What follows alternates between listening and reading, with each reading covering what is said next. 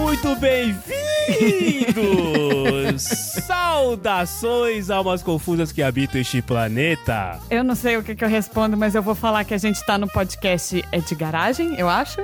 Sim, estamos no podcast Gara. Eu sou o Cello. E eu sou a Marina. E chefinha, se tudo deu certo, se o estagiário trabalhou bem, se o contra-regra fez o que tinha que fazer, esse episódio está indo logo depois do episódio do Sessão Aleatória que fala do filme Curtindo a Vida Doidado. É isso aí. Porque a gente chegou à conclusão que, assim, né, pelo menos pro Xi e pra mim, é um filme que representa bastante. Pra chefinha, nem tanto, até porque ela não tinha visto, mas ela, ok, passa, né, chefinha? Ok, dá pra assistir. É. O Tom também. Então, assim, primeiro de tudo, ó, uma confusa. Se você não sabe do que a gente tá falando, volta lá no feed do Sessão Aleatória. Você tem que obrigatoriamente escutar primeiro eles, pra depois você vir aqui. Isso aí. Isso aqui nada mais é do que o tempo lá se esgotou, mas a gente ainda tem muito pra falar. É isso aí. Aí a gente vai falar do filme, vai falar das coisas que o filme puxou. O Tom, o nosso dos primeiros convidados aqui, fez uma ótima análise e nos cinco minutos que ele teve pra falar do que ele gostou do filme, ele teve uma ótima análise que ele falou que o filme é sobre o Cameron. O filme é sobre o Cameron. Não é sobre o Ferris Bueller. Então, Tom, a minha pergunta é pra você. Se você fosse o Cameron, o que você teria feito de diferente no filme?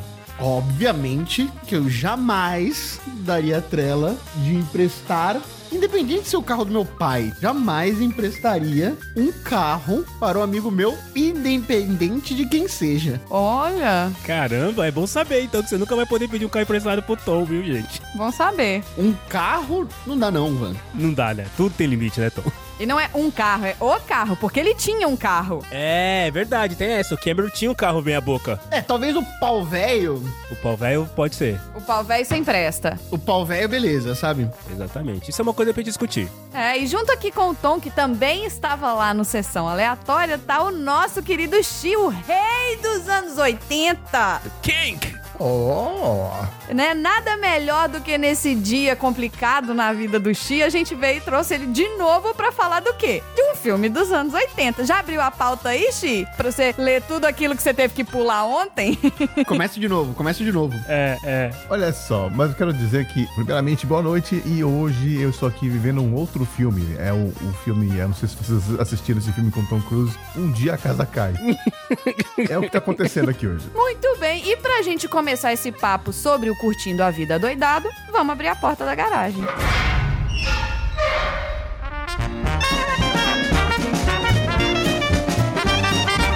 Você está no podcast de garagem.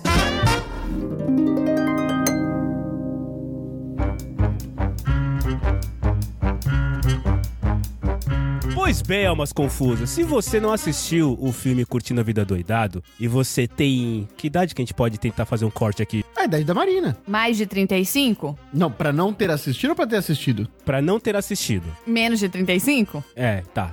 Então, a idade da Marina. Ah, então é menos de 18. menos de 18. não é um filme que tem conotação menos de 18, né?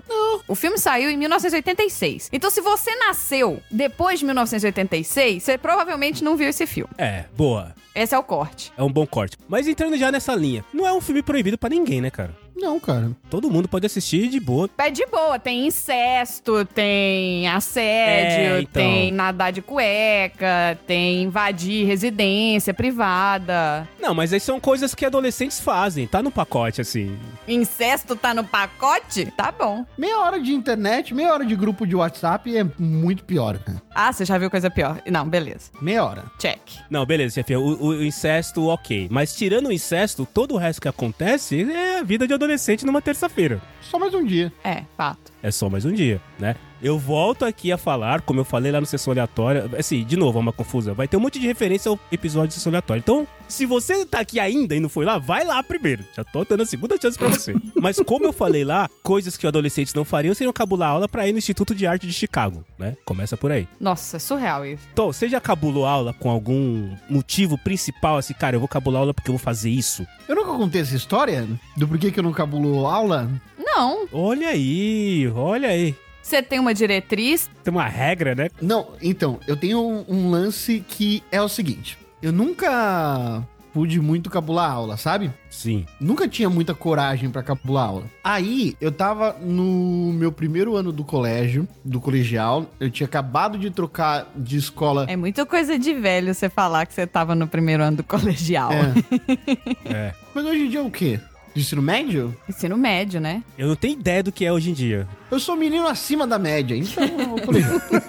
Essa piadinha é do Xi, hein? É. Aí, eu tinha acabado de trocar de colégio, não tava me adaptando muito bem às amizades, não sei o quê. Aí eu falei, puta, cara, zero saco de ir pra escola hoje. Vou voltar pra casa, tá quentinho, vou assistir um desenho. Suavão, certo? É. Quando eu chego em casa, deixa, deixa eu só ver a ordem das coisas. Rapidinho. calma aí, calma aí, calma aí, calma aí. Estagiário, coloca uma trilha sonora enquanto o Tom tá procurando. Seja bem-vindo ao podcast de garagem. Não desligue. Ah lá, peraí que eu tô com a resposta rápida aqui. O Tonzeira está procurando informações importantes para subsidiar a narrativa. a sua audiência é muito importante para nós. Estonzeira Real Life. Como diria Nelson. É o Gonçalves ou o Rodrigues? Eu sempre confundo, Chi, que diria que é aquela série A Vida Como Ela É. Rubens. É, é o Rubens. É o Nelson Rubens. É o Mandela. Ah, então é isso aí. Olha só. voltando, voltando, voltando. Fim do intervalo, então, voltando. Volta, volta todo mundo agora. Vamos lá. Vou dar até data. Olha aí. Ô, louco. Até data do dia específico que eu cabulei a aula. Nossa. Caramba. Aí eu peguei, eu fui, fiquei lá no metrô enrolando, aí eu voltei pra casa, eu falei, vou assistir um desenho. Assim que eu ligo a TV, tá tipo todo mundo, todos os canais transmitindo a mesma coisa, que foi o sequestro do Silvio Santos. O Santos foi sequestrado? Você não sabia, chefe? Não, não sabia não, juro por Deus. É. A história era o seguinte: a filha dele tinha sido sequestrada, aí ela tinha sido libertada. Passou-se uns dias, um dos sequestradores foi na casa do Silvio Santos pra ser preso, supostamente, com vida. Tá. Aí ele foi pra lá. Quando ele foi pra lá, ele deixou todo mundo em cativeiro, o Silvio Santos e a menina de novo. E assim, foi amanhã e a tarde inteira, todas as emissoras de TV transmitindo isso. E eu que queria ver o meu desenho, não vi, Tá putaço. certo? Não tinha nada pra fazer. Aí não tinha nada pra fazer. Não existia internet na época lá em casa, não tinha nada pra fazer. Se tivesse internet também, eu ia ficar ou no pudim.com.br, ou no KD, Cadê? ou no portal do Bate-papo do UOL? bate-papo do UOL, achava meio caído. Mas é isso aí. Aí, que bosta, cabulei a aula e ganhei nada com isso. Passou-se mais uns dias, eu falei, agora vai dar certo. Agora eu vou cabular a aula e aí eu vou poder assistir meu desenho. Todas as TVs estavam passando exatamente a mesma coisa. Falei, caralho, não é possível. Tinha sido no dia 11 de setembro. Ah, também você escolhe uns dias pra cabular a aula, né, cara? Mas pelo amor de Deus, Tom. É? Depois dessa, eu falei assim, nunca mais eu vou cabular a aula, porque uma outra tragédia vai acontecer, entendeu? Ah, tá. Foi você matar a aula que fez o avião bater nas torres gêmeas. Não, eu não acho. Você tem certeza? Mas eu acho que se eu cabular, Pode dar merda, né, cara? não vai ter efeito, entendeu? Aquilo que eu gostaria de fazer não vai acontecer. Vai ser ruim pra você, o mundo que se foda. Não, a gente chegou à conclusão que o o universo está em sintonia porque o Tom parou de tentar cabular aula. É. Mas isso é só escola ou faculdade incluso? Eu recuperei a harmonia do universo. do universo depois que eu parei de cabular aula. De nada. Pouco supersticioso. Eu tenho certeza que o Tom tem a cueca que ele assistiu a final de 2002 da Copa. Que ele usa toda a Copa. Mas pegando a pergunta da chefinha, você trouxe isso pra escola, colégio, faculdade, curso, tudo, assim, tudo. É. Bom, ótimo. Então você não falta nada nunca? Não. Ótimo, ótimo. Cara, dificilmente no, no trabalho eu vou, tipo. Acho que nunca fiz isso, de meter o atestado por nada. Uhum. É, meter o testado por nada é meio foda, né, cara? Cabular é um verbo esquisito, né, cara? Eu tava procurando aqui enquanto o Tom tava falando. Vem de cabuloso, cabulante, cabulento. Gente, filme. Curtindo a vida doidado. Eu quero saber da vida de vocês, que a gente falou muito sobre o filme lá no Sessão Aleatória, a gente trouxe os detalhes de produção, coisas que estão registradas, mas eu quero trazer o curtindo a nossa vida doidado. O Tom já falou que não matou aula. Mas vocês já participaram de alguma parade, assim? De algum desfile? Eu não acredito que eu vou ter que falar sobre isso, mas enfim. Sim. Discorra, meu filho, não é só isso que você pode falar aqui no PDG. Desenvolva.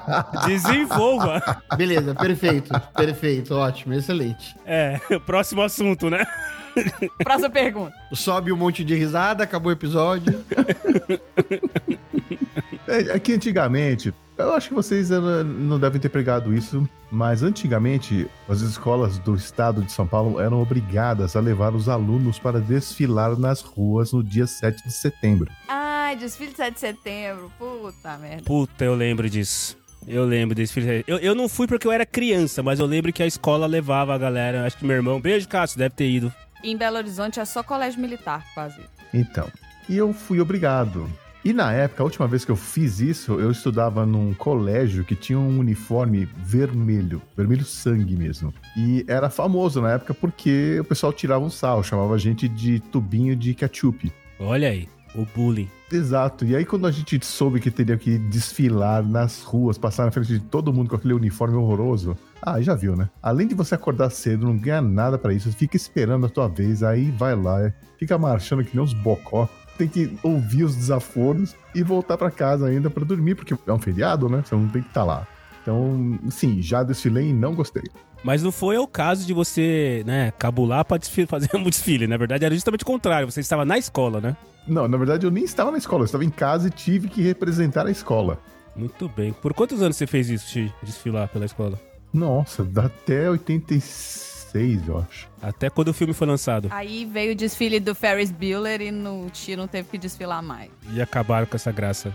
Bem que eu queria poder cantar Twist and Shout no desfile. Eu nunca participei de uma parada. Eu já, des- já participei de um desfile de escola de samba. Conta? Olha a beija-flor aí, gente! Chora cavalo! Conta, desfile é desfile. Você vai dançar e cantar enquanto tem pessoas torcendo dos lados, é um desfile. Carro alegórico, você tava em cima do carro alegórico? Não, eu tava na bateria, óbvio, né? Onde mais eu estaria? óbvio, né? Ah, é. Err, pergunta, Marina. Idiota. Surpreenderam o total de 15 mil pessoas, né? Mas eu estava na, na, na bateria com um pequeno tamborim, fazendo aquele teco, tico, teco, tico, teco, tico, teco. E você conseguiu manter o tempo? Só pra eu saber. A escola cruzou o AMB em oito minutos. Tempo recorde. em oito minutos. Ainda bem que o Marcelo tava com um dos panderola lá e não tava com o apito. Porque se ele tivesse com o apito, aí fudeu. É, Tocou o tema da vitória quando eles passaram lá no final. A rainha da bateria saiu de cadeira de rodas. exausta. Não, como eu, era só eu, né? Eu, eu- quer dizer, eu era apenas mais um dos tamborinistas, foi tranquilo. Mas claro, muitas vezes eu, eu achei que eles estavam meio lento, assim. Eu achei que podia dar um gás, assim. Muitas vezes eu achei que eles estavam meio lentos. Eu até tentei dar uma puxada, mas aí o mestre de bateria nos ensaios ele me dava uma. Tipo, Marcelo. Aí eu. Tá, beleza, tô aqui. Eu acho que deram um tamborim com a pele de espuma pra ele, entendeu? Pra ninguém ouvir. É, que nem quando você vai jogar videogame com seu priminho, você dá o controle sem fio pra ele, né? Exatamente.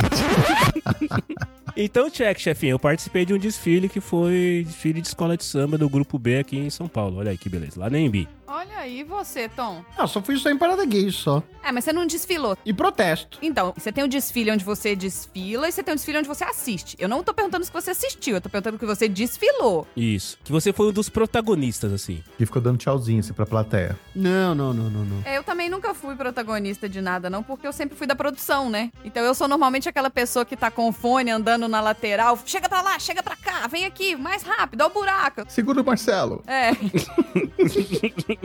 Volta, Marcelo. Volta o tempo, menino. Tempo, querido. Mas uma coisa interessante que aconteceu numa parada que eu fui aqui foi uma parada que eles chamam aqui do Memorial Day, que é pra veterano de guerra, tipo, em homenagem aos veteranos de guerra. E aí, beleza, a gente tava assistindo. Gente, era um monte de velhinho desfilando. Não é? É uns velhinho muito velhinho. Muito, muito velho. É uns velhinhos muito velhinhos, aí tinha os carros alegóricos cheios de velhinho, e era tão bonitinho eles dando tchau, e as pessoas dando tchau. Aí, de repente, chegou um cara do meu lado, e ele tava com uma jaqueta, tipo aquela jaqueta da Capitã Marvel, e um boné. E a jaqueta dele tava cheia de emblemas, sabe? Vários emblemas colados na jaqueta. beleza, eu não dei muita bola. De repente, quando começou a vir os mais jovens, né? Porque aí desfila a galera do exército, da marinha, da guarda costeira, blá blá blá. Todo mundo que via o cara corria até a frente dele, né? Ele tava exatamente do meu lado, batia continência e thank you for your service, sabe? Apertava a mão do cara. O cara era alguém importante, ou então ele tinha muitos emblemas, ou então ele tava usando o casaco de alguém e ninguém sabia, entendeu? Eu perguntei pro André, será que se eu pegar o boné dele e botar as pessoas vão vir me cumprimentar? Porque assim, será que foi pelo boné ou será que ele é realmente uma pessoa que todo mundo conhece? Enfim, nunca saberemos. Os caras têm um respeito grande, né, por isso, né? É, Pros veteranos de guerra nos Estados Unidos, cara. das guerras que eles criam. Cara, tem uma história boa com veteranos de guerra. Ah, vai dizer que você lutou no Vietnã, Xi. Não, não cheguei a lutar, só fiquei como um paramédico. Olha aí. ah, tá bom. Mas quando eu estive no Havaí, eu fui visitar um museu em Pearl Harbor. Assim, fui pela parte histórica, fui lá olhar, mas assim, quando eu estava lá é que caiu a ficha, tipo, eu, japa, no meio do memorial, onde vários, vários marinheiros morreram por ataque, Nossa. entendeu? E eu era o único. Mas a galera olhou torto? Então, aí que tá. Tinha os funcionários que eram havaianos, né? E eu passei pelos lugares e tinha um monte de gente chorando, lendo os nomes nas placas e, sabe, eu vendo fotos e chorando. E eu, cara, eu me senti tão mal. É só botar um óculos escuro, Chi. E aqui em Nova York tem o Intrepid Museum, que é um navio de guerra mesmo, aqueles navios porta-aviões, que ele é um museu, ele fica ancorado aqui e ele é um museu, você pode ir, e aí já é o contrário. Mostra uma lista de um monte de japonês que eles mataram com aquele navio específico. Mostra uma lista de um monte de navios japoneses que eles afundaram e quais foram as armas que eles usaram pra afundar os navios japoneses. É uma tristeza e eles passam lá tipo batendo no peito. Olha aí que orgulho. Eu falo, como assim? Pois é. Tipo, o pai pega o filho do lado, né, criança, e fala assim: olha aqui, a gente é foda, não sei o quê. Eu, moço, isso não é legal. Isso aqui que tá na, na coisa, não é. Olha o tanto de gente que morreu. E assim, o museu ele tem uma parede onde tem um bonequinho pintado na parede por pessoa que faleceu em cada um dos ataques. É uma fileira. Sabe quando a gente faz aqueles bonequinhos de papel que a gente recorta e abre assim, tem um monte de mãozinha dada? É uma fileira que vai assim 300, 400 metros na lateral do navio, assim por dentro. É assustadora a quantidade de bonequinhos que tem. E as pessoas acham lindo. Então, assim, eu acho que, Xi, fica tranquilo que eles são piores que a gente, que você pelo menos se sentiu mal. Pois é. Bad Vibes Cast. Vamos trazer uma curiosidade do filme pra jogar essa energia lá em cima. Vocês sabiam, o Tom provavelmente não, e a Marina com certeza não. O Chi talvez. Que o Chi contou na sessão é aleatória que o corte original do filme era 2 horas e 40, certo, Chi? 2 horas e 43. Isso. E uma das coisas que foi cortadas é que o, o Ferris, ele dá uma entrevista numa rádio. Não sei como ele chegou numa rádio, mas, tipo, perguntar como ele chegou nos lugares é ridículo, né? Ele simplesmente chega e ok, né? E nessa entrevista, ele disse que ele ia ser o primeiro adolescente americano a entrar num foguete. e aí vocês sabem o que que aconteceu durante a filmagem, durante a edição? Explodiu a Challenger. E aí os caras que fizeram o corte falaram, cara, não é legal a gente colocar um garoto dizendo que vai ser um, um astronauta quando um foguete explodiu no nosso país. Então teve também eh, uma questão militar, já que a gente tava falando de questões militares aí, teve uma questão militar no filme que os caras resolveram cortar. Apesar deles colocarem umas boinas meio militares lá uma hora, tem uma certa referência militar aquilo, não tem, Chi? Não, quem usa é a Sloan, depois acho que o Cameron pega por uns minutos, ou o Ferris, mas é, é na moda. Boina naquela época é moda. É, era moda, né? Moda de gosto duvidoso, inclusive, né? É, não, inclusive no videoclipe do Survivor, lá do Eye of the Tiger, você vê o vocalista com uma boina. Olha aí, Era moda. era da época. É, era. Mas, ô Tom, por favor, discorra um pouco mais sobre a sua primeira opinião de que o filme não é sobre o Ferris Bueller, porque você sabe que várias pessoas que não pensam muito a respeito agora estão falando, como assim? Não, o desenvolvimento do Ferris Bueller em si não tem nenhuma.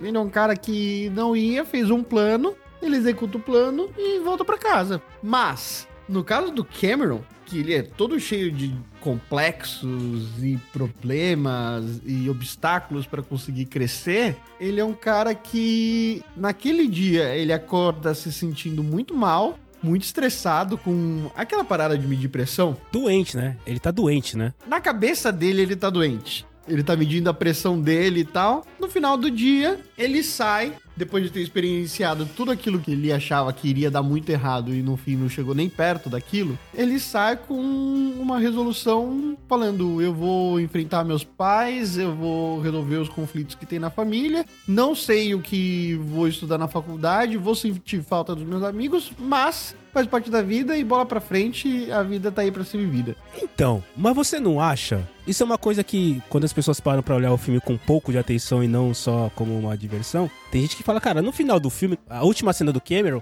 é ele agradecendo o Ferris, né? Dizendo obrigado que foi um dia foda.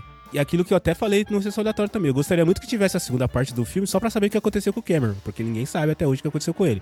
O próprio John Woo deu entrevistas né, e as pessoas perguntam: e aí, mas o que acontece com o Cameron? Ele, Você não tem que esperar uma continuação, que não veio já faz mais de 30 anos.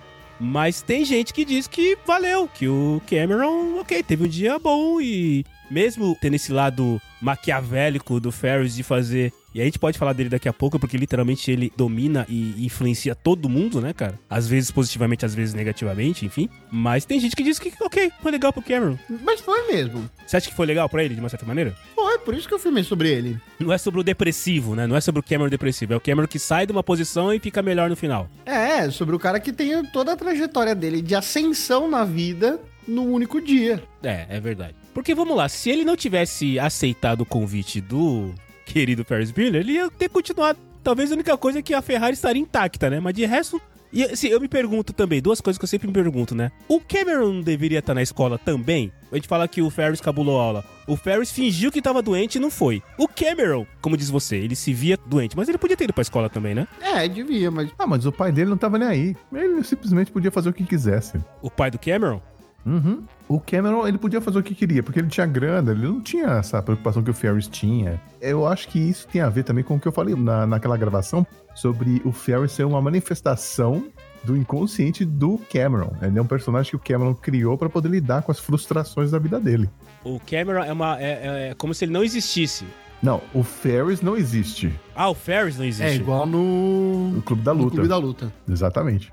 Ah, vocês acreditam que eu não assisti Clube da Luta até hoje? Aí, ó.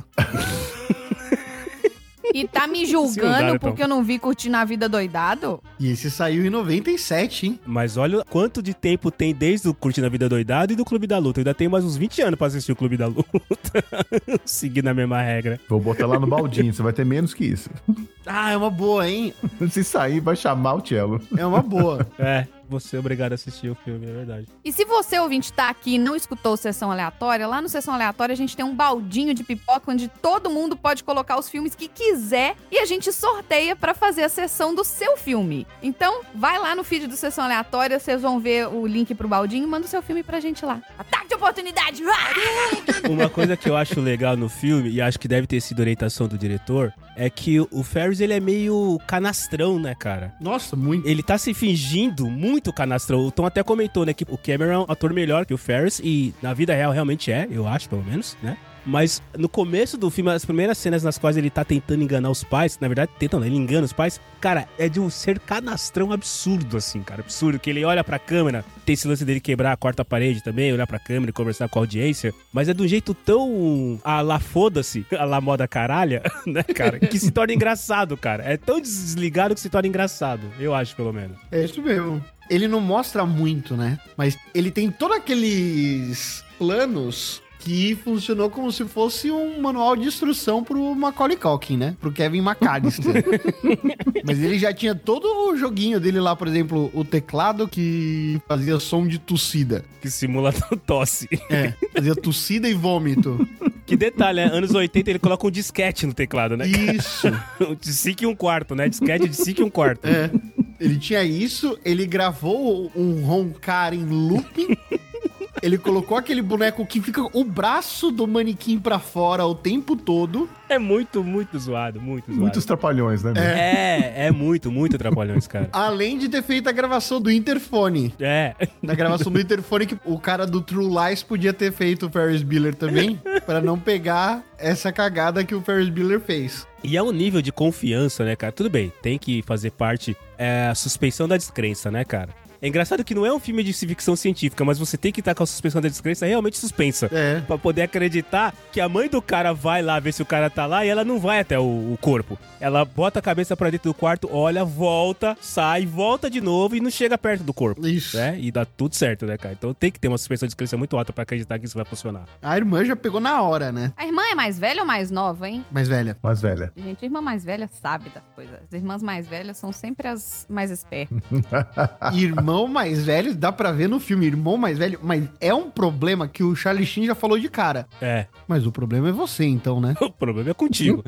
Aliás, Charlie Sheen, psiquiatra, é uma das coisas que ninguém acreditava ver, né? Esse homem é surreal, gente. Quem é Charlie Sheen pra dar conselhos? né? Reza a lenda que ele ficou 48 horas sem dormir pra ficar com aquela aparência e poder fazer da, a intensidade que o personagem dele de 5 minutos precisava. Eu acho que não foi pro filme, não. Foi pra farra mesmo.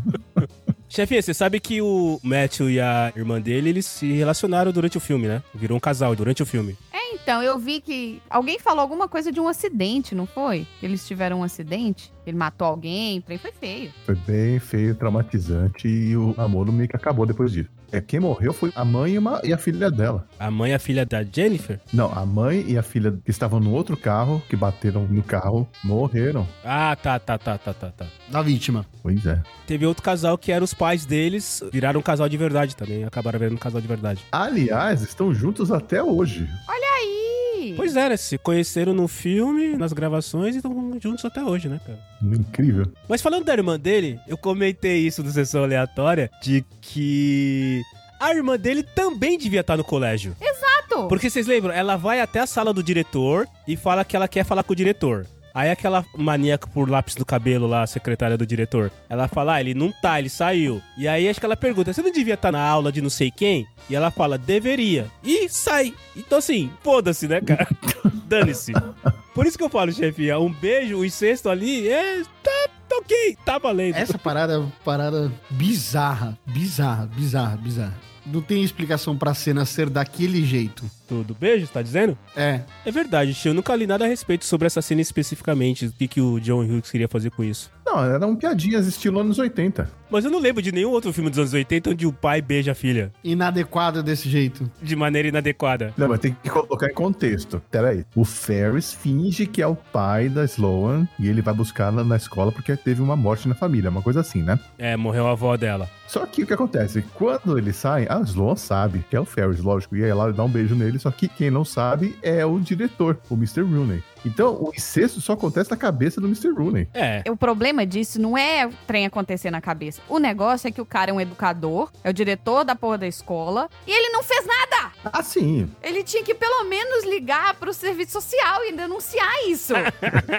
Ele só pegou e falou, nossa, que família. é, ele só fala aí que família esquisita, hein? Ajusta o terno e volta. Isso é super anos 80. O quê? Ajustar o terno? Não, não, não. Aprontar e o diretor não fazer nada. Opa! Chique. Ô, Calma aí, calma aí, que isso, gente? Opa! Pera aí, Chico, segura, segura. Não, não, não. Eu aprontei na escola, fui pra diretoria, eu e umas cinco pessoas lá. E aí, chamaram os pais pra ir buscar os filhos na escola, porque eles estavam suspensos. Eu peguei só uma advertência, mas os outros foram suspensos. E aí, o- a mãe que chegou pra pegar um dos meus amigos, mas deu-lhe um tabefe na orelha. Pode falar, X, pode falar. Já passou muito tempo, já deu o campeão. Conta aí, o que, que rolou? O que, que rolou? Pode falar a real. Não, foram aquelas brincadeiras besta. Foi o Cleiton? Foi o Cleiton. Conta aí. É, o Cleito. O que, que o Cleiton fez? O Cleitinho. O Cleitinho aprontou, colocou taxinha na cadeira da professora e tal. E aí vai, né? E aí, a mãe do Cleitinho que foi buscá-lo na escola, mas deu-lhe um tabefe na orelha que doeu em mim. A minha cabeça até mexeu, assim, só com o vento. Na frente de todo mundo? Na frente de todo mundo. Na frente do diretor. Mas ela espancou, moleque. É, isso é foda. E ele não falou nada. Então, aí que fica a pergunta: o diretor deveria ter ligado também pro serviço social nessa hora? Tinha? Então, mas naquela época não se falava sobre isso. É, naquela época não. Mas devia também. É, então. Por isso que o filme ele é fiel à época. Pior época. Infelizmente, é a realidade. Olha, gente, o cara ficou putaço porque o menino faltou na escola Porque isso lhe diz respeito, né? faltou na escola. Imagina se todo diretor ficasse putaço e fosse na casa de todo mundo que faltasse perguntando por que que o cara faltou. Invadisse a casa. Isso aqui é muito louco, cara. Ele fica muito puto, muito puto. Mas é que ele tinha um histórico, o Ferris tinha um histórico com ele. Mas aí o pai beija a filha e ele fala: Nossa, que família. Então, é que o Ferris faltando na escola é problema dele. Pesos e contrapesos é o desse diretor, cara. Concordo, mas é o sinal dos anos 80, gente. Outra coisa também que é maluca. Quando a enfermeira vai na sala de aula pra buscar a Sloane, ela já sabe, porque ela começa a rir e arrumar as coisas dela. Ela já sabe que é o Ferris Bueller que tá armando alguma coisa. Que também é meio engraçado, porque assim, até aquele momento você nem sabe direito que eles são namorados, né? Ela é só uma menina bonita que apareceu com close na, na tela até então. É foda, né? Você começa a assistir filme várias vezes, você começa a prestar atenção nas coisas que não se ligam, nas falhas, nos erros, né, cara? É estranho isso. Da onde que ela sabia que de repente ia aparecer uma enfermeira? Ah, legal, a hora que entrar a enfermeira que é comigo. Mas eu acho que o Charlie Sheen tá certo numa parte. O problema da irmã do Ferris não era o Ferris, era ela mesma. Ela que tava preocupada com o que não devia. E no final das contas, ela. é Isso que é foda também, que é o vilão, né? Isso é, é uma teoria muito forte. Se vocês procurarem em vídeos do YouTube, tem centenas de vídeos falando que o Ferris é o, o vilão do filme, com vários argumentos. Mas até a irmã ele consegue dobrar no final. E por que, que ele consegue dobrar a irmã? Justamente por causa do diretor, Mas isso se chama inimigo em comum, que é o diretor. que é o diretor. Entendi. Todo mundo fica amigo de quem tem um inimigo em comum. Ah, é. Ah, eu achei que você ia falar que era, isso é família. Não, que mano é família. Família que se for. Foda-se a família. Mas, chefia, você acha que ela ficou do lado do Ferris no final porque ela ficou puta com o diretor que invadiu a casa dela e ela não sabe nem por quê? Não, porque ela fala assim. É o tipo da coisa. Eu posso falar mal da minha família, mas você não pode falar mal da minha família. Entendeu? Hum, Tipo, ó, você é diretor arrombado. O meu irmão, eu sei que ele é um filho da puta, mas você, é diretor, você não tem direito nenhum de entrar na invadir a minha casa e falar isso. Então, dá licença. E tome um chute na fuça. É outra também, né, cara? Vamos ser sinceros, né? Ela desce, encontra com o diretor da escola dela no meio da cozinha e não reconhece. ah, mas o cara tava sujo, bagunçado, todo rasgado. Eu, se eu vi alguém na minha casa também, não vou ficar olhando com detalhe, não. Empurra e corre. E tranca a porta, é isso aí. Marcela, é porque você não é mulher sozinha em casa. É, pode ser. Realmente eu não tenho essa empatia. Mulher sozinha em casa, meu filho, é o seguinte: você tem que correr, esconder, colocar uma barreira entre você e a outra pessoa, de preferência uma porta trancada, e chamar a polícia, que foi o que ela fez. E ela briga com o policial, ela briga com todo mundo, né, cara? Ela briga com o policial, ela briga com a secretária do diretor, ela briga com o Charlie Sheen, ela briga com o pai, Inclusive, esse policial que atendeu ela no telefone merecia um troféu aleatório também. Puta que pariu. Por que, chefia? É, porque você não tem que duvidar da vítima, gente. Não importa. Ela não sabia que era o diretor. Até aquele ponto, ela tava correndo risco. Eles tinham que simplesmente pegar o endereço e ir pra lá. E eles perguntam, né? é, Tem algum, alguma coisa que ele fala que ela responde: Sim, sim, meu irmão tá bem, o problema sou eu agora, né? Que é o que o Tom também falou: que esse arco de desenvolver essa campanha em prol do Ferris Bueller não aparece no filme, né? É uma pena, porque podia ter feito um filme paralelo sobre como o negócio toma tão grandes proporções assim. Você queria que tivesse uma música estilo We Are The World pro Ferris Bueller? Aparece no estádio. Tem uma hora que aparece um balão escrito Save Ferris, né? Aparece no estádio escrito Save Ferris. Aparece no placar do estádio, é verdade. Outra pergunta: quem pagou a conta do restaurante? Que era um restaurante chique, pelo jeito, né? Acho que foi uma daquele lance das 2 horas e 40 lá que não aparece no filme, que é a hora que ele rouba o pai, né? Que alguém cortou e não prestou atenção. Exato, é quando ele rouba o cartão de crédito do pai. Só que ele tinha dinheiro também, Ah, é! porque eles fazem ali o suborno com uma nota, né? Então ele também tinha grana. É verdade. Mas é uma nota de 10 dólares. Por mim que o cara olha e fala assim: ah, me ajuda aí, meu filho. 10 dólares pro adolescente é grana, pô. Então, mas pro cara do restaurante não é. O rei da salsicha de Chicago. E a descrição também é excelente. Ai, ele é lindo. é, ele tá de jaqueta, não sei o que. Tá maluca, minha filha? Ele é lindo? Vai tomar banho. Você falou, Xi, do estádio lá, né? Estádio do Chicago Cubs, né? Sim. O Cubs, a última vez que eles tinham ganho a World Series tinha sido em 1908. Sim, E eles foram ganhar de novo em 2016. pois é. né? Então, quando o filme foi lançado, o Chicago era um dos. Tipo, sei lá. Fala um time ruim do Brasil, Tom, por favor. É tipo a Ponte Preta, assim, que tem 100 anos e nunca ganhou. É tipo a Ponte Preta. É portuguesa, é a portuguesa. É a portuguesa.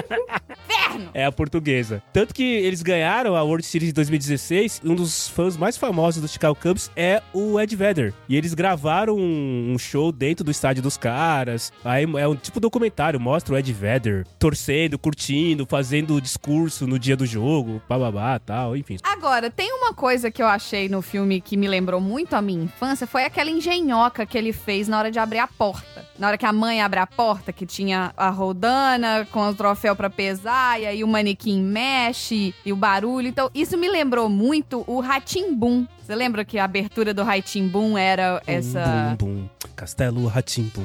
Não, não era o Castelo Ratimbum, era o Ratimbum, que era uma armadilha pra um ratinho. E aí vinha descer a bola de boliche, batia não sei o quê, tinha um pregador de roupa e o patins, e aí soprava bolo de aniversário, não sei o quê. Vocês já fizeram alguma coisa desse estilo, no sentido de montar uma sequência de ações e aí você dá um gatilho lá no início, aí vai, e tem a bolinha que corre, o carrinho, não sei o quê. Vocês já fizeram isso alguma vez? Meu sonho de princesa é fazer isso. Olha aí. O máximo que eu fiz, chefinha, foi colocar dominó enfileirado, manja? Ai, Marcelo, você acredita que hoje em dia acabou até a graça de empilhar dominó? Por quê? Tem um carrinho de controle remoto, que é um caminhãozinho que empilha o dominó. Sério? Olha que legal. Você carrega ele com dominós e ele vai colocando? Você carrega ele com dominó e ele vai colocando um depois do outro. À medida que ele vai dirigindo, ele vai soltando os dominozinhos. E aí ele faz a fileirinha pra você. E essas crianças chamadas Enzo? Mas ele faz qualquer desenho? Se você controlar o carrinho, você consegue fazer um desenho. Olha isso. Olha que cara. demais. Ah, eu acho legal mesmo assim.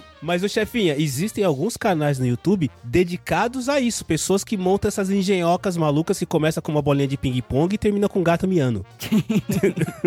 Eu tô postando aí no grupo do PDG. Ninguém vai entender nada que hoje não é dia normal de PDG. Exato. Eu nunca fiz porque eu não acho, apesar de eu ser baterista e ser um- um instrumentista que precisa fazer com que quatro membros do seu corpo ajam de maneira diferente individual, Independente é foda. eu não acho que eu tenho nenhum tipo de habilidade manual. Tudo bem, eu toco violão, toco violão, consigo dedilhar, mas para por aí, entendeu? Eu Não consigo. Tipo, ah, você tem que fazer, belezinha, apertar. Eu sou do tipo que espana parafuso fácil, assim, sabe? Não consegue apertar parafuso, então eu nunca consegui fazer isso. Ou se eu te contar que quando eu era criança, eu fiz todos os 150 pokémons de massinha.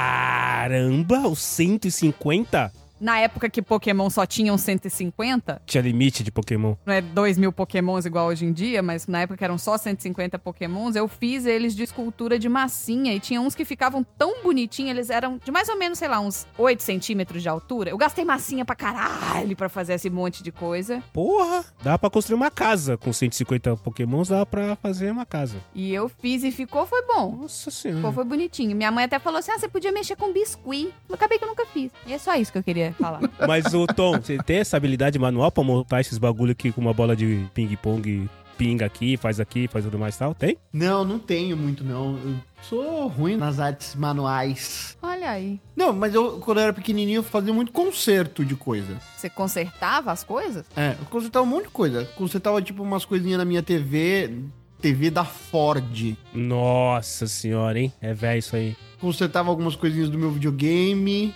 Meus comandos em ação, quando eles perdiam as vísceras, que era aquele elastiquinho que grudava das pernas na cintura, sabe? É, era o tendão. As vísceras é ótimo. Eu chamava de tendão. Perdeu o tendão, perdeu o eu tendão. fazia pequenos reparos. Eu era um marido de aluguel mini. Mini, era o mini marido de aluguel. Mas, cara, agora pensando melhor, eu cheguei à conclusão. Eu, eu costumo dizer isso pras pessoas, né? Que, principalmente as pessoas que trabalham comigo, aquelas que não trabalham diretamente comigo, mas estão ali no mesmo ambiente, são de outros departamentos. Se vocês perguntarem pro Tanabe, que trabalha comigo e já gravou aqui no PDG, o que, que as pessoas acham do Marcelo? As pessoas falam, Marcelo é bravo. Só que eu não sou bravo, eu sou concentrado. E quando eu sou concentrado, eu faço uma cara feia. Entendeu? E aí eu costumo dizer que quando eu quero, eu sou legal pra caramba, mas quando eu não quero, eu sou um pau no cu. E aí, trazendo pra essa questão de habilidade manual, eu acabei de lembrar que acho que depende de quando eu quero. Porque eu já desmontei e montei um iPhone inteiro, inteiro, de tirar todas as peças, colocar na mesa. Olha aí! E sobrou parafuso. Claro, mas isso é regra. Ai, meu Deus. Sério, aqueles iPhones é, Reds eram mais caros. Eu comprei no AliExpress uma capinha vermelha e resolvi trocar a capinha. E pra trocar a capinha do iPhone, cara, você tem que tirar tudo, tudo, tudo, tudo. Tem que destruir o iPhone e construir de novo. Aí eu achei um vídeo no YouTube, era um vídeo de 45 minutos que o cara mostrava como desmontar. E o melhor de tudo é que depois que ele mostrava como desmontar, bom, pra você montar é só você fazer o contrário. E acabava o vídeo. Você não assistir o vídeo inteiro. Não. É igual quando a gente assiste o vídeo do YouTube. Você precisa de uma chave XPTO, aí você pausa o vídeo, sai, compra a chave, volta, e na hora que você dá play, fala, mas se você não tiver, você pode usar a chave whatever. Ai, que ódio. Você pode usar uma faca de ponta redonda. É, Você pode usar uma colher. pode usar uma moedinha. Exatamente. Então acho que depende. Por exemplo, eu já troquei os alto-falantes da televisão, que não requer tanta prática assim, mas pô, abri a televisão, troquei o alto-falante, então acho que depende. Ah, mas é eletrônica, né? Eletrônica é difícil de mexer. Eu fiz um ano de eletrônica, cara, antes de fazer processamento de dados. Então não faz mais que sua obrigação. É, é o mínimo, né? Mas aí, Cello, Diga. qual fio você sabia que tinha que cortar? No iPhone ou na televisão? Não, na TV. Na TV foi chute. No iPhone eu tinha um cara que me mostrou por onde eu devia ir. Na televisão eu olhei, hum, deve ser esse aqui. Porque você pode usar aparelho pra medir se tá passando tensão, blá blá blá, pode, mas eu tenho preguiça, entendeu? Nossa, eu também. Acho que esse é o ponto, Tom. Pra você ser um cara com habilidades manuais, você tem que ter muita dedicação. E eu não tenho paciência. A gente ia gravar um episódio falando de histórias de Dia dos Namorados. Não deu certo. Então eu posso contar aqui. Dane-se. Ano que vem talvez apareça no feed de vocês. É. Ah, então são dois. Que no sessão aleatório também ia ter e não teve. Então, aí. Então ano que vem a gente vai ter dois episódios aí nos podcasts. Primeiro no sessão aleatória, depois vocês vêm escutar aqui. Não, se bem que esse aqui pode ser que saia primeiro, porque é na terça. É, então, provavelmente deve ser esse aqui. Mas enfim, eu ia falar que eu, eu sou um cara solteiro, mas eu sou um cara romântico. O problema é que eu sou romântico, mas só que eu sou sem paciência, entendeu? Então começa, ah, tomar no cu todo mundo. Eu Sou um romântico sem paciência. Dá uma caixa de bombom. Aí fala, não tem amargo? Caralho, mina. Ah, se fuder. Ah, Chata, vai. Já tá pra caralho. Come essa merda. Ah, meu, porra, daí, bobo. Você não gosta de bobo? Escolhe outro. Toda aqui essa porra. Tem 32 tipos diferentes aí nessa porra. Você não gosta do. Qual que é o ruim lá, Tom, que ninguém gosta? Caribe. É, então você não gosta do Caribe? Doa pra alguém, caralho. Daqui essa bosta. Então, Tô... Ah, se puder. Pronto, acabou o romantismo, entendeu? A minha falta de paciência é maior que o meu romantismo. É muito curto, né? A pessoa tem que aproveitar muito esse momento. Ah, Mas a gente tava falando se alguém tem. Se o Xi. O Xi, Xi, você tem aí, Xi? Olha, então, eu lembrei que quando eu era criança, eu tinha um livro de invenções, que eram ideias que eu tinha, e eu escrevia, fazia um rascunho, né? Um, tipo um modelo, um sketch, sobre como funcionariam essas coisas. Então eu lembro que eu desenhei, por exemplo, rodinhas pra moto, pra quando o cara parar no farol, ele não tem que pôr o pé no chão. A rodinha sai e faz um apoio dos dois lados. É, tive uma ideia de uma mangueira que fun- se você amarra no braço e funcionaria como se fosse a teia do Homem-Aranha, sabe? Você aperta a palma na mão e sai aquele jato d'água. Eu lembro de ter desenhado várias dessas ideias, assim, mas é claro, né? Nunca saíram do papel. Mas eu sempre fui muito criativo nessas coisas pra solucionar problemas, porque a gente não tinha grana, né? Então, assim, você tem que dar um jeitinho, né? Então, até hoje eu faço isso. Agora, por exemplo, que tava pingando tudo aqui, escorrendo pelas paredes, sabe o que eu fiz? Peguei uma fralda aqui dos gatos, aqueles tapetes higiênicos. Mudou de cômodo, né, cara? Foi pro outro cômodo.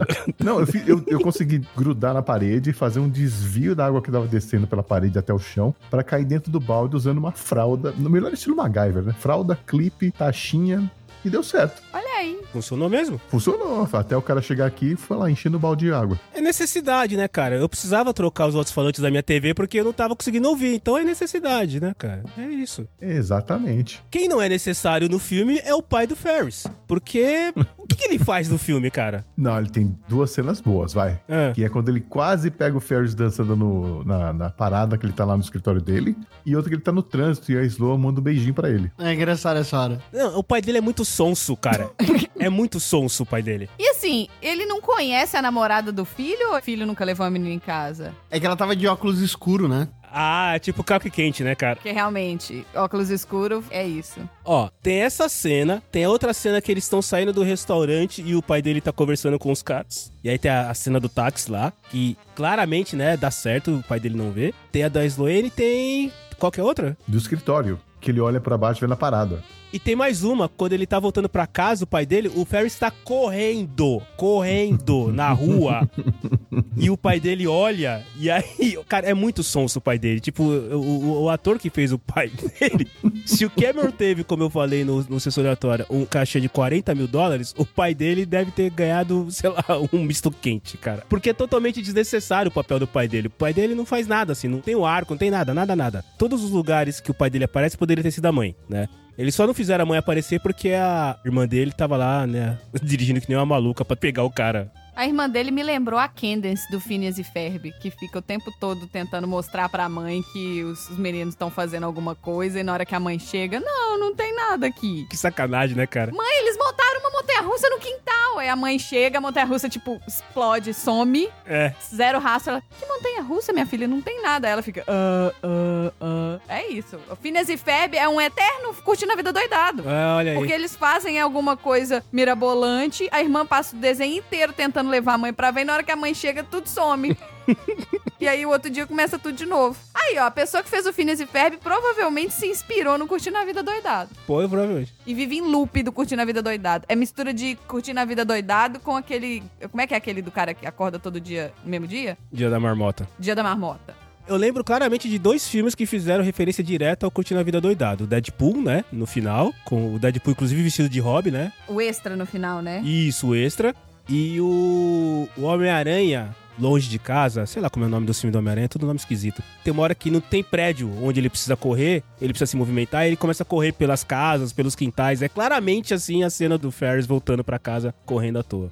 E falando dessa questão de referência, chefe, o Chi pode falar melhor que eu, porque o Chi é mais velho. Essa é a única Não, ótimo, oportunidade ótimo que o argumento. Uhum. Marcelo tem de falar que alguém é mais velho que ele aqui, Xi, e ele vai usar. Tô Tá acostumado, tudo bem. Eu não lembro, Xi, de algum filme anterior que tivesse cena pós-crédito. E reza a lenda que a cena do diretor pegando o ônibus pra voltar era uma cena deletada. E aí os caras discutiram como é que a gente faz pra manter as pessoas no cinema pra colocar uma cena pós-crédito. Aí o estagiário levantou a mão lá atrás e falou: "Ah, Chegou o, o estagiário com o e se? Mas É. e se? e se a gente colocasse essa cena, mas colocasse os créditos do lado, assim, subindo os créditos e a cena? Eu não lembro, Xi, de ter algum outro filme anterior a esse, claro. né? Não, teve, teve. É, deve ter. Eu não lembro na minha, na minha memória, mas deve ter, com certeza. Nos anos 60, eles, te- eles inventaram Aí, viu? muita coisa, né? Então, Viu? 60, chefinha. Viu como tem que ser velho pra entender? Viu? Viu?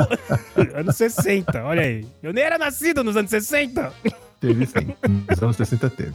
Se eu não me engano, até um filme da- ah, com Frank Sinatra, eu acho. Olha aí. Enfim. Frank Sinatra era ator, né, cara? Ele era Também. mafioso também, né? Ele era ator mafioso. Mafioso. Ele era mafioso, cara, sério. Tipo, de se acordar com uma cabeça de cavalo na sua cama. Ele tinha li- ligações com mafiosos. Mesmo? Sim, O investimento na carreira dele tinha sido feito pela máfia. Mas me- mesmo? né? A máfia de Las Vegas. Você assistiu mal o Poder do Chefão? Ah, vocês estão falando do filme? Não, não, não. Tô perguntando. Lembra que você assistiu o Poder do Chefão? Não, eu lembro que eu assisti o Poderoso Chefão. ah. Não tinha um cantor?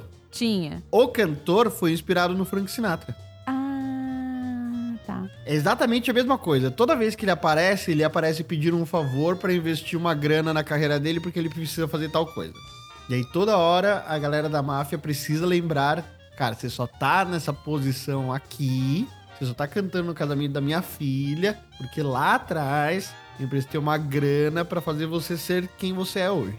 Não se esqueça. Dever favores, né? Esses caras é meio complicado, né? Dever favor é complicado, ponto. Se você dever pra máfia, é complicado, Ai. mas você não pode. deve- Dever favor pra irmão já é uma merda. Imagina pra máfia. Aí fodeu, né, cara? Aquela cena do da parada, quando ele começa a dançar em cima daquele carro alegórico, vocês também não acharam que aquele carro alegórico ia quebrar, não? Que ele tava balançando de um jeito que eu falei, esse negócio não aguenta essa pulação toda, esse monte de gente em cima. Tinha muita gente, muita gente. Eu tenho certeza que o bombeiro tava maluco nessa hora. Tinha muita gente e pulando, entendeu? Não era só muita gente. É que esse carro aí foi feito pela produção, não foi um carro produzido pela organização da parada. Não, com certeza, mas o trem tava assim, pertinho de CD. Deve ter dado merda. Talvez a gente não ficou sabendo, mas provavelmente deu merda.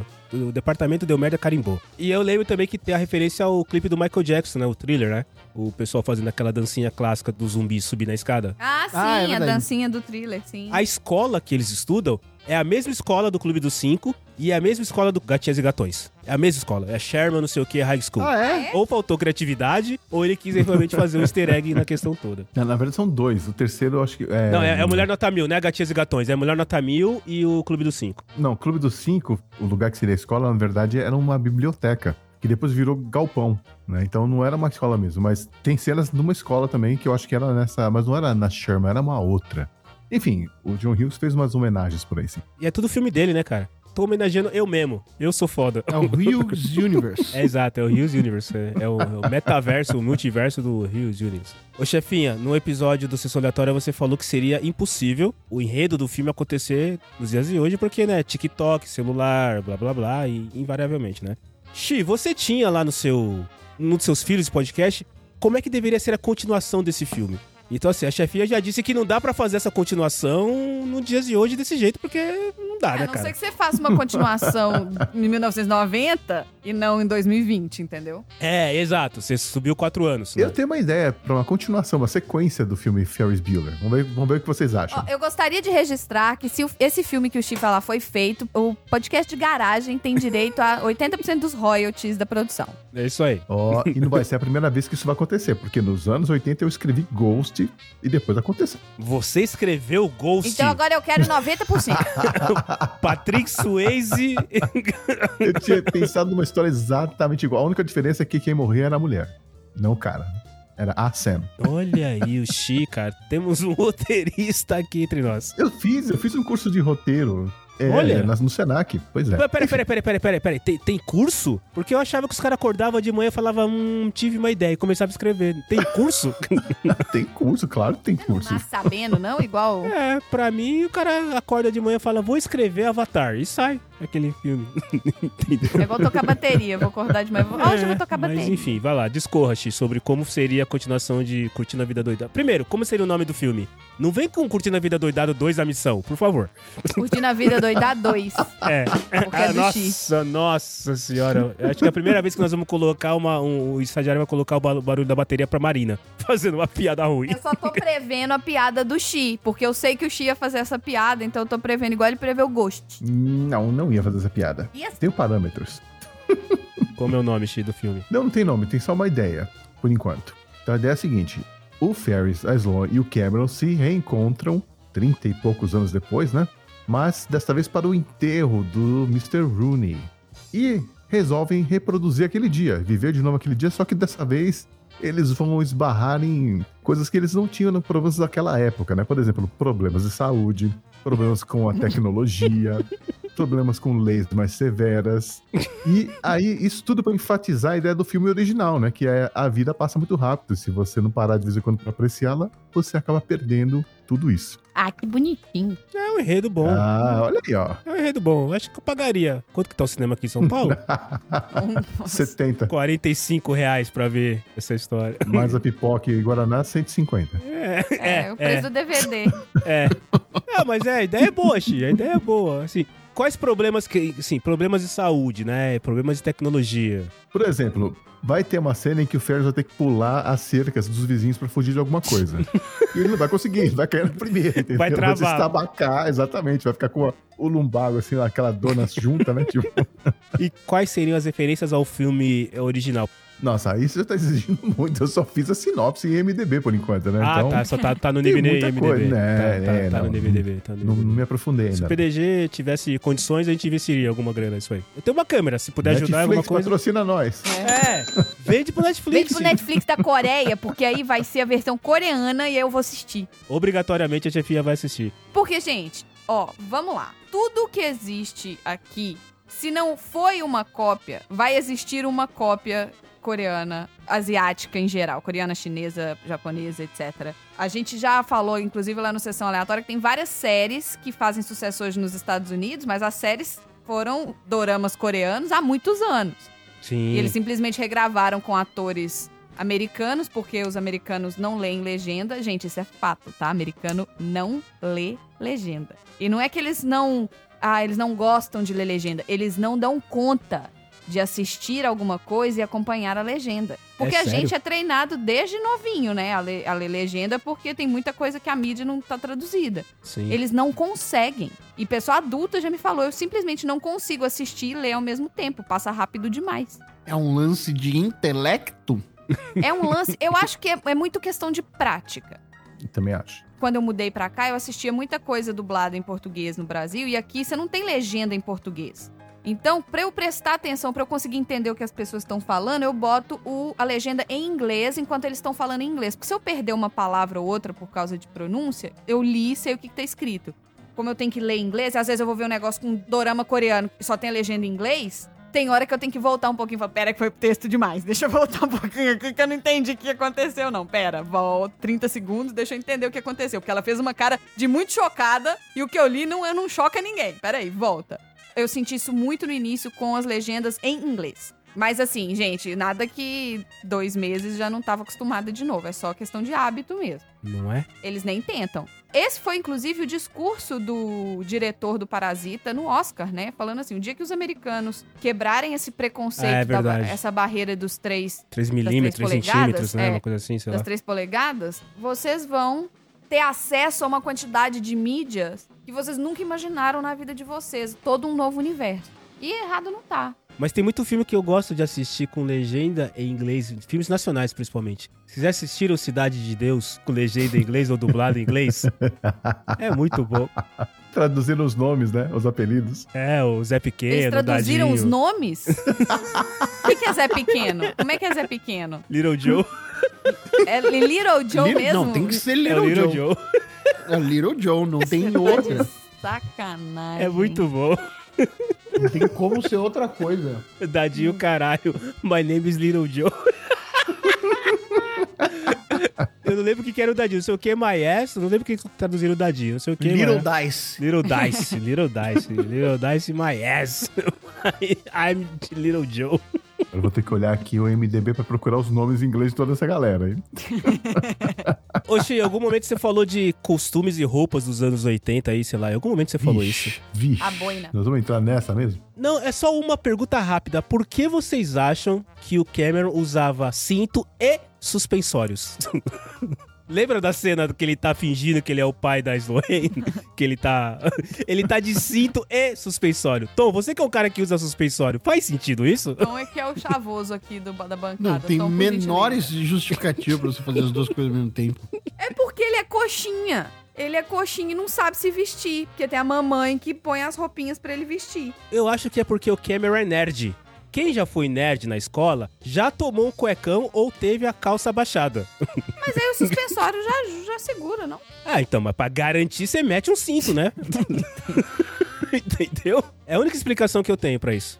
É, nos anos 80 não precisava fazer sentido, gente. Lembra do Marty McFly usando aquele eh, colete inflado ali, que não protege nada, né? As roupas que eles usam, né? E Isso é uma outra coisa que acontece também. Nos primeiros 10 minutos de filme, o Ferris toca de roupa 15 vezes. Que uma hora ele tá na piscina, outra hora ele tá tocando clarinete, outra hora ele tá de terno e Um gravata. banho. É, tomando banho. É sério, assim, o coitado do continuista aí da produção, de ficar trocando roupa toda hora. Me leva a outra questão interessante. Quantas horas o sol fica no ar em Chicago, né? Por tudo que eles fizeram. Olha. Que hora que ele foi buscar a, a namorada? Era sete da manhã a hora que ele foi buscar a namorada no... no- na- Não, foi no meio da aula. Aula de escola aqui não é igual no Brasil, que você tem o turno da manhã e o turno da tarde. Eles entram na escola por volta de 8 e meia da manhã e eles saem da escola às 3 da tarde.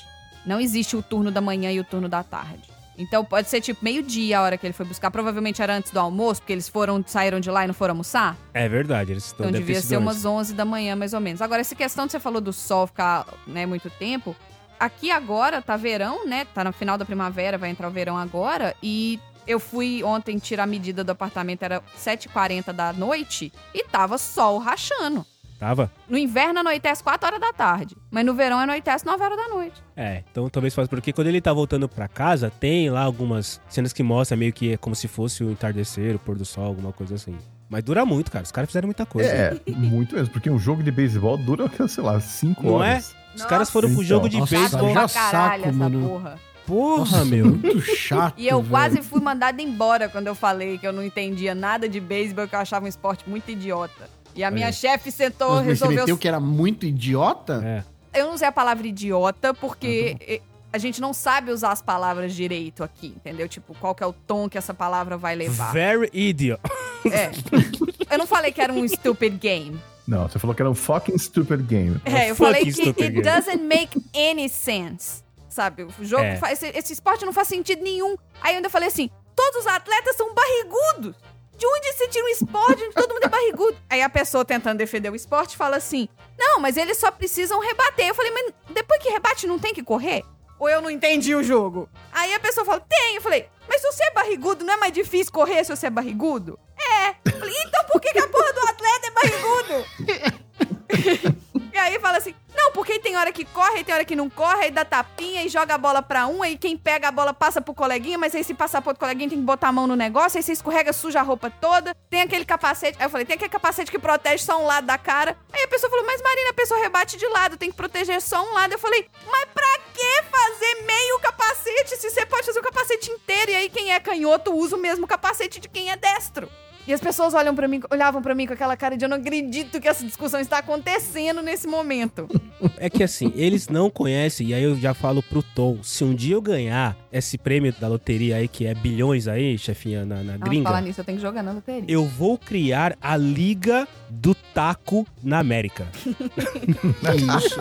Mas, por favor, Eu vou criar a Liga do Taco, eles vão aprender, e você vai ver, vai fazer sucesso, vai lotar o que é um Tá estádio... esporte de verdade. Exato, vai lotar estádio. Eu quero ver como é que a gente vai traduzir taco no chão licença. É Isso. Duas pra trás, três pra trás. Tudo no dois tacos. Duas pra trás. Fala, Duas pra trás. Três pra trás entrega o taco. Chubi Hari, give me, give me. Fala vitória um, dois, três. Não, não Fala vai. licença pra pegar no taco. Cara, um dia que o americano, o próximo americano que vier pro Brasil, eu vou fazer questão de levar ele na periferia pra jogar taco. Isso.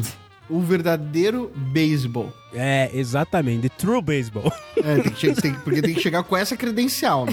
Exato. Tem que chegar no, com o pé na porta. Fala- já chega falando assim: do mesmo jeito que vocês chamam o futebol americano aquilo de, de bola, É. aquilo que não é uma circunferência de É. bola, É a única bola que não é redonda na vida, né, cara? deixa eu contar pra vocês que beisebol é uma gincana com muita gente assistindo. E aí nós vamos ter a- duas ligas, Otô. Vamos ter a liga do taco e vamos ter a liga do taco na praia, que é mais legal que você dá na Que bolinha, a bolinha né? vai Do pra saibro. água. O taco de saibro. E aí o cara que tem que, o cara tem que estar jogando, ele tem que saber nadar, porque a bolinha foi pra água. É, Entendeu? É Não, outro e- nível. E tem o, o risco que você corre de levar aquela vassourada, né? O cabo de vassoura na testa do seu próprio companheiro. Na hora que você vai passar cruzando, assim, ó, aquilo é perigoso. É praticamente uma luta de, de lightsaber, né? De, de sabre Aguardem. de luz. Da, entendeu? Aguardem, vai ter a LL Li- Nacional N. Enfim, eu vou usar o nome de que terminado em BA pra poder. National fazer- Taco Association. NTA. NTA. NTA, isso aí, obrigado. NTA, National Taco Association. Eu vou querer ter o meu próprio time.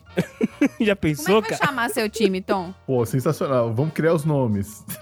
Aí vai depender, né? Vai ser uma cidade, um estado, e aí tem que escolher um, Um bicho ou um objeto? um bicho ou um objeto ou alguma, alguma lenda, né? Como Você sou. vai assim. fazer o, o New York Curupira. Não, não, eu ia falar, eu ia falar. Como eu sou tradicionalíssimo de águas de lindóia, eu iria com certeza fazer o São Francisco Capibaras. Capivara é bom demais. É, bom, eu, como sou do Tatuapé, o meu time vai ser o Chicago Armadillos. Eu queria criar a liga, mas eu queria sair desse lance de você ter que ter o nome de um estado, cidade, o bairro, tudo mais. Em vez de você ter o nome de um estado, cidade ou bairro, você teria que ter o nome de uma comida. Sei lá, tipo, imagina The Red Magic Beans. Com os Maravilha. feijões vermelhos mágicos. Será que vai dar certo? É, é, então, mas nome de comida. Todo mundo gosta de comida, Xi. Ninguém, não tem quem não gosta de comida.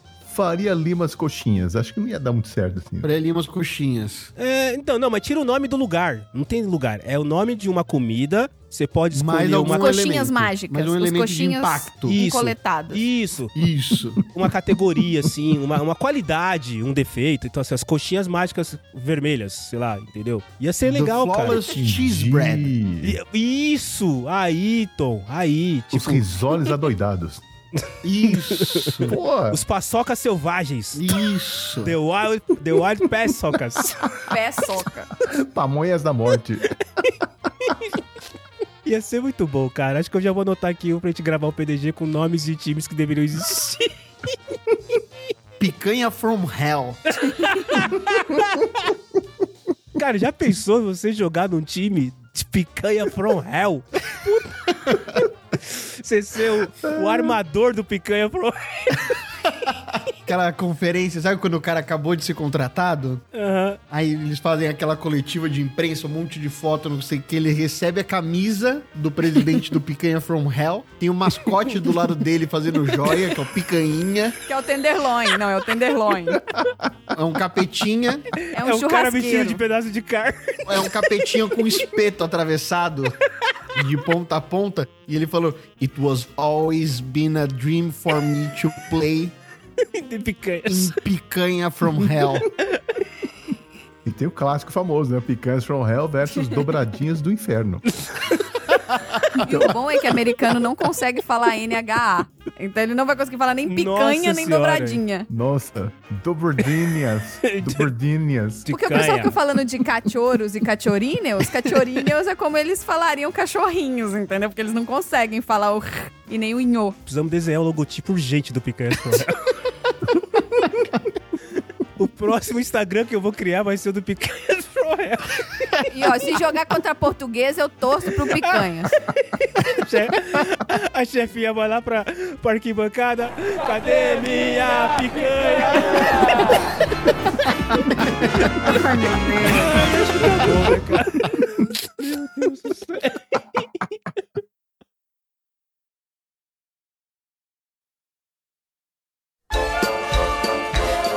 Oi, gente.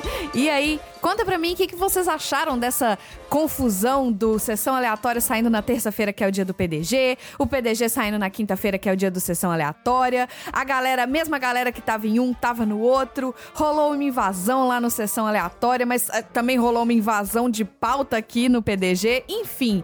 Como vocês podem ver, a Baixa Podosfera nada mais é do que uma grande panelinha. E qual que é o seu time da National Taco Association? Você deve ter o seu próprio time, assim como os meninos aqui tinham os deles.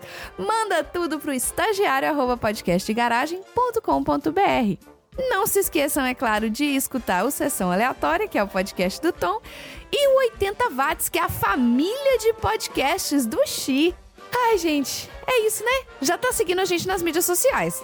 Não vou nem falar, não vou nem. re- Precisa, re- ah, precisa, estagiário. Tá, então vamos lá, ó. Podcast de Garagem no Facebook, arroba Podcast de Garagem no Instagram e arroba Podcast de Garagem com Demudo no Twitter. Você também acha no Twitter o arroba Tchelo3, arroba Chefinha PDG e o arroba Estagiário PDG. Bom, é isso. Escuta aí. Agora eu só consigo pensar em nome de, de, de, de comida, e de time, e não consigo mais pensar em mais nada, gente. O Chi vai montar a liga. Montar ali. Eu preciso muito de uma camiseta escrito P- Wild, Wild Paçoca, cara. Com uma paçoca com cara brava, assim, manja. Um amendoinzinho. Com, pi- com aquelas duas faixinhas vermelhas, assim, tipo pintura de guerra no, no- no rosto. Isso. Eu preciso muito disso, muito, muito.